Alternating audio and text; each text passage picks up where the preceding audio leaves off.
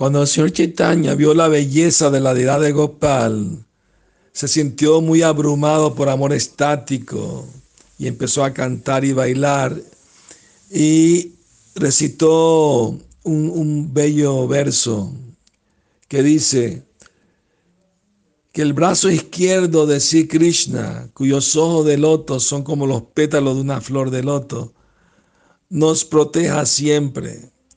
Él con su brazo izquierdo levantó la inmensa colina Govardhan como si fuese un juguete.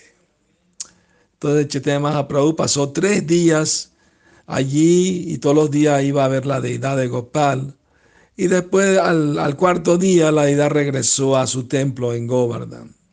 Y Chaitanya Mahaprabhu acompañó a la deidad mientras iba cantando y bailando y una gran multitud lo seguía también con gran júbilo cantando los santos nombres de Krishna. Se la deidad regresó a su lugar de origen, su templo, y Chaitanya Mahaprabhu se quedó al pie de la colina. Así Gopal satisfizo los, todos los deseos del Señor Chaitanya. Entonces, eh, todos los otros estaban abrumados de amor estático al ver los síntomas de amor de Chaitanya Mahaprabhu por la deidad de Gopal. Eh, como Chaitanya Mahaprabhu tenía un gran deseo de ver a Gopal, pero no quería subir la colina, por esa razón la deidad misma descendió personalmente inventando un truco, ¿no? Entonces de ese modo, con esa excusa, eh, a veces se quedaba en algún bosque, a veces en una aldea. Y, y el que, er, los que eran devotos todos venían a ver la deidad donde quiera que estuvieran. También los dos hermanos, Rupa y Sanatan Goswamis, tampoco no querían subir la colina y la deidad de Gopal les concedió audiencia a ellos también.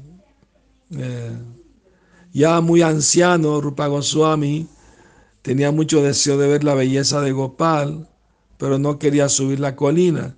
Entonces también se inventó un rumor de temor a los musulmanes y la edad de Gopal se fue a Mathura, donde pasó un mes, un mes entero en la casa de un brahmana. Y entonces Rupa Goswami y sus asociados lo acompañaron hasta Mathura y estuvieron un mes ahí bien diariamente iban a ver la bella deidad de Gopal. Yo tuve la fortuna de visitar esa deidad porque ya no está en Brindavan, ni en Mathura tampoco, está en Udaipur. Ah, ahí la están adorando, esos más al norte, y tuve la fortuna de tomar darshan de esa muy hermosa deidad. ¿Mm?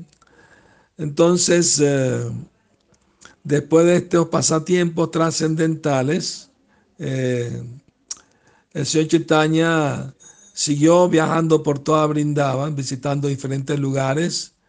Se fue a Kamyavan, uno de los doce bosques de Brindavan, y ahí el señor Chaitanya Mahaprabhu, eh, con la misma actitud extática, siguió viajando por, todo por toda Brindavan. Entonces, eh, tras visitar todos los pasatiempos de Krishna, allí Chaitanya Mahaprabhu se fue a, Nandivara, ¿no? Y allí se bañó en todos los lagos famosos, comenzando con el lago Pávana, y luego subió a una colina y le preguntó a la gente que si en la colina había alguna deidad. Y la gente le dijo, sí, pero están en unas cuevas, en una cueva, y, y hay, un, hay tres deidades una de un padre, otra de una madre, con cuerpos bien robustos, y entre ellos dos está un niño muy hermoso con el cuerpo curvado en tres lugares. Entonces él entendió que se estaban refiriendo a Krishna.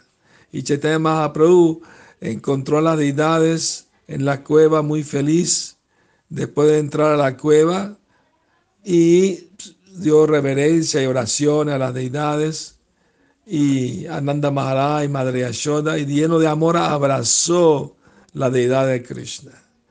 ¿Ah? Entonces cada día el Señor cantaba, bailaba en amor estático y la gente lo seguía para todas partes que él iba y todos comentaban, parece que Krishna regresó otra vez a Brindaban, hasta los animales se le acercaban al Señor Chaitanya y lamían su cuerpo y no querían dejar su asociación.